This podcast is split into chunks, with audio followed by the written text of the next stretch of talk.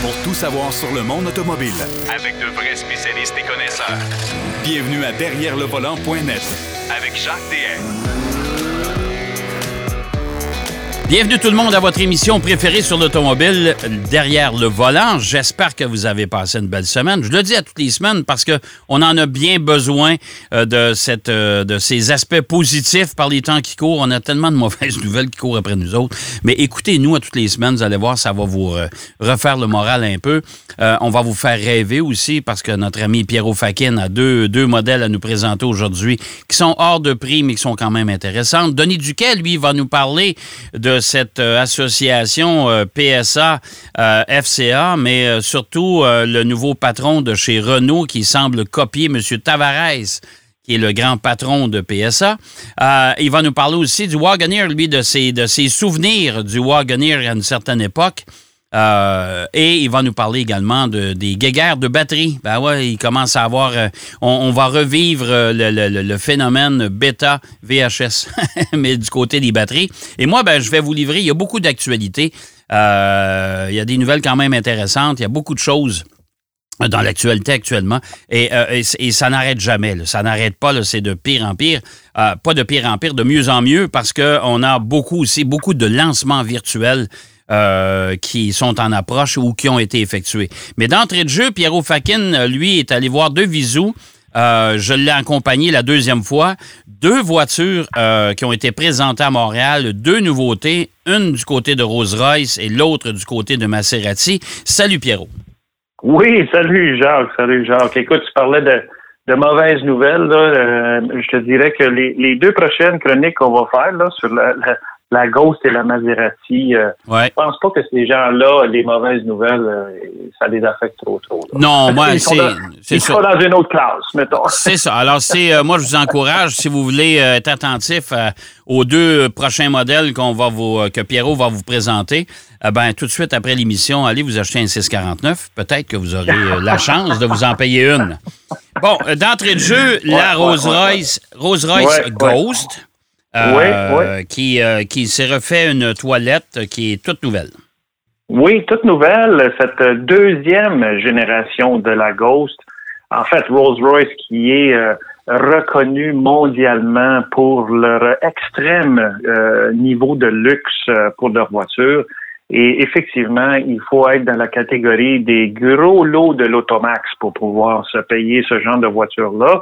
Euh, mais Rolls-Royce avait en 2009 sorti la première génération de la Ghost, qui était légèrement plus petite que la Phantom euh, et qui euh, se voulait vers une clientèle différente. Même quand on a rencontré Gad Bitton chez le concessionnaire qui, qui est Holland, le groupe Holland sur la rue des Caries, il nous a parlé que cette voiture-là est, est destinée à une clientèle évidemment beaucoup plus jeune, euh, par rapport aux autres modèles, parce que normalement, ceux qui, de, un, peuvent se payer ce genre de voiture-là, c'est des gens qui ont eu beaucoup de succès dans leur vie, et évidemment, euh, il faut qu'ils déboursent des gros sous.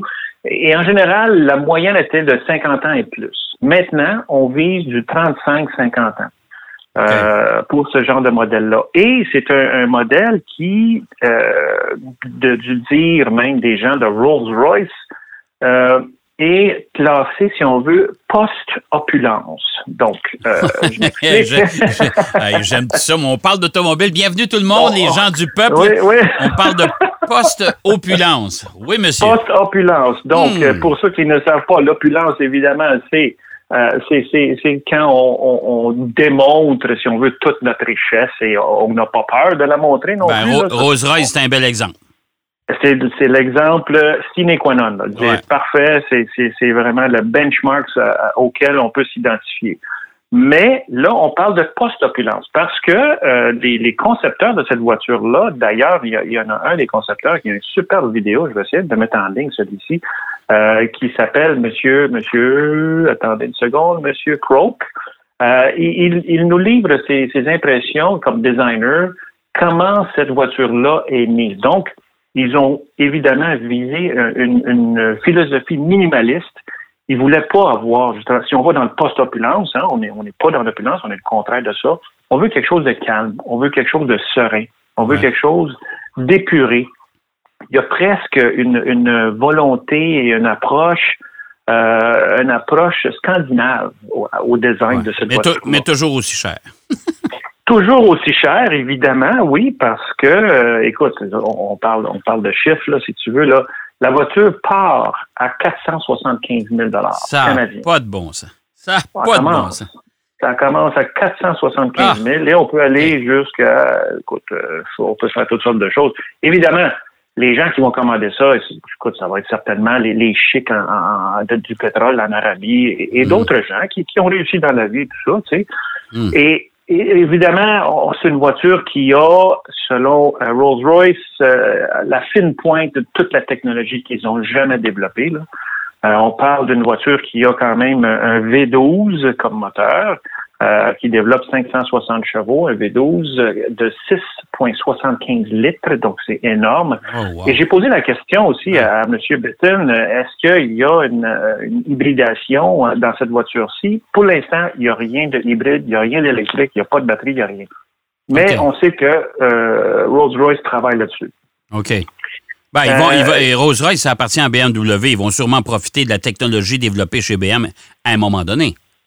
Certainement qu'il va y Ouais. avoir un partage des Ah technologies. ouais.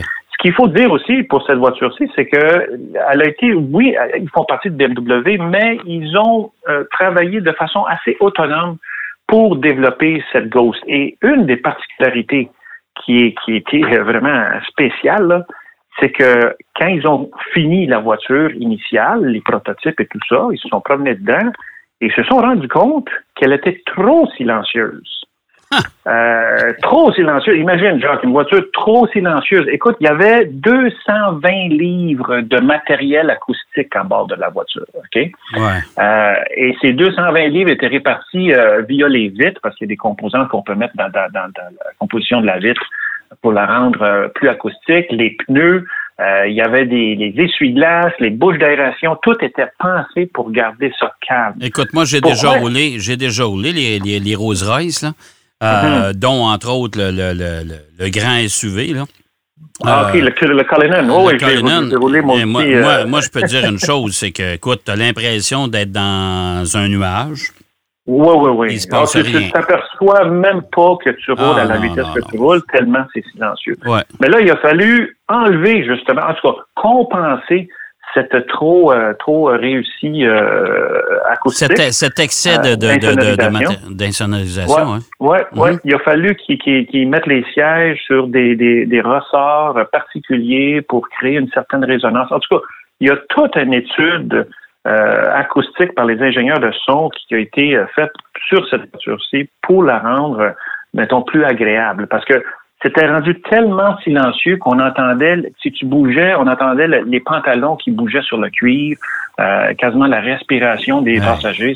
C'était hey, pas fou. de bon sens. Pas de bon sens. Mais bon, euh, elle va être disponible bientôt. faut dire aussi qu'elle a quatre roues motrices et Ouais. quatre roues euh, directionnelles. Ça, ça, ça, c'est quand même. Ça fait longtemps que ça existe. On s'entend, c'est pas une révolution. Oui, oui. Oui, mais non, sur une grosse bagnole comme ça, euh, Oui. quatre roues directionnelles, euh, ça, ça veut dire que les roues vont euh, vous aider en manœuvre de stationnement en parallèle. Exactement.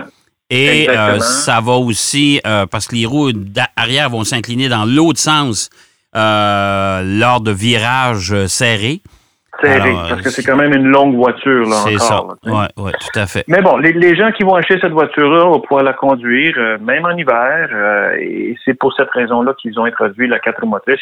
Elle n'existe pas en deux roues. Euh, propulsion. Euh, c'est vraiment juste la quatre roues motrices qui existe. Ben, cas, la voiture parfaite voiture- pour aller faire du ski. Ben oui, donc. Ah oui, absolument. Pourquoi pas? On Ah va ouais. se promener à Tremblant avec ça. Là, tu sais. 500, 500 000 piastres dans l'Agadou. Oui, monsieur. Oui, Hein? monsieur. Oui, monsieur. Il n'y a rien de trop beau. Ah, ça n'a pas de bon sens. Mais regarde, euh, que veux-tu? Euh, les gens qui ont les moyens de se payer ces bagnoles-là, quand même, c'est. c'est on- on- Ah, c'est autre c'est un autre de gens. Ah ouais, c'est un Et autre voilà. Et voilà. Et Bon, voilà. là, là, on part de la limousine, euh, la voiture, euh, la voiture hyper confortable à une voiture qui euh, va donner pas mal plus de sensations. C'est aussi le renouveau de la marque, hein, parce qu'on voit Oui. que Maserati, le groupe FCA, qui en est le propriétaire, particulièrement Fiat, ils veulent mettre le paquet pour relancer la marque Maserati. Oui, absolument. On a été très chanceux et privilégiés même d'assister à cette présentation-là. Il faut dire à nos, auditeurs que les présentations automobiles ces temps-ci sont soit virtuelles ou, euh, statiques. Ou statiques. Hein? Fait que on, on, se promène plus euh, en avion euh, pour voir des dévoilements et des tests de voitures, et ainsi de suite. Une chance qu'on a des essais routiers. mais les présentations sont différentes. Il faut dire que cette voiture-ci qui a été présentée euh, encore là chez euh, Holland, euh, le groupe Holland sur la rue des Carrés, c'est la MC20 qui est une deux places. On, parle dans la catégorie des, des supercars avec un moteur complètement nouveau. Parce que Maserati, auparavant, même encore, je pense pour les, modèles de route plus type berline et coupé, ont des moteurs qui viennent ou venaient en tout cas de Ferrari. Okay? Et maintenant, ils ont développé in-house, donc en maison euh, Maserati à Modène, ce nouveau moteur qui est un V6 euh, de 3 litres euh, biturbo, mais qui intègre une technologie euh, utilisée en Formule 1 pour la, la, combustion des gaz. Ils ont une pré-combustion. Et ça, c'est vraiment la première fois que ce genre de technologie-là va être utilisé sur une voiture destinée à la route. Euh, ça, c'est pas mal intéressant.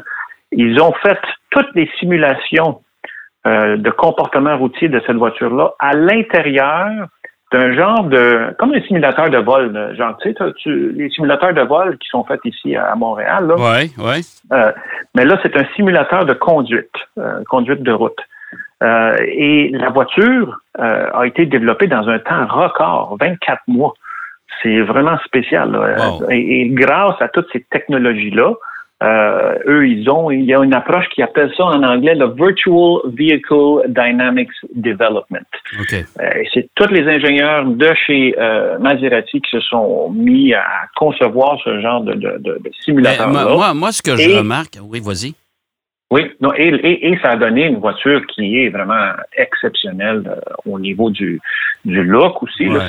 Ça va ressembler à beaucoup d'autres supercars. Ben, c'est ça, c'est ce que j'étais pour te dire, euh, Pierrot, c'est que les voitures exotiques commencent à tous euh, se ressembler.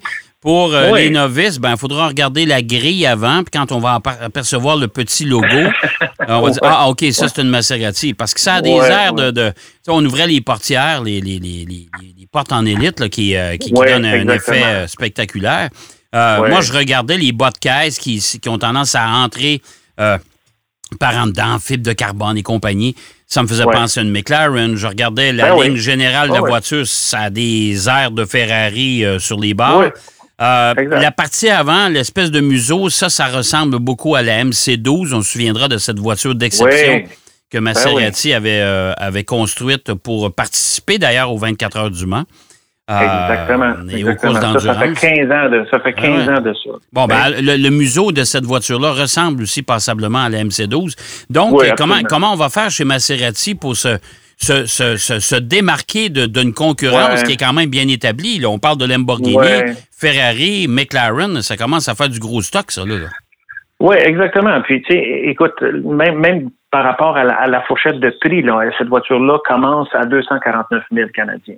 Euh, certains vont dire pour une supercar que c'est abordable, mais il y a quand même du choix euh, dans, dans, cette gamme-là. Là. Tu sais, Ferrari est un peu plus dispendieuse.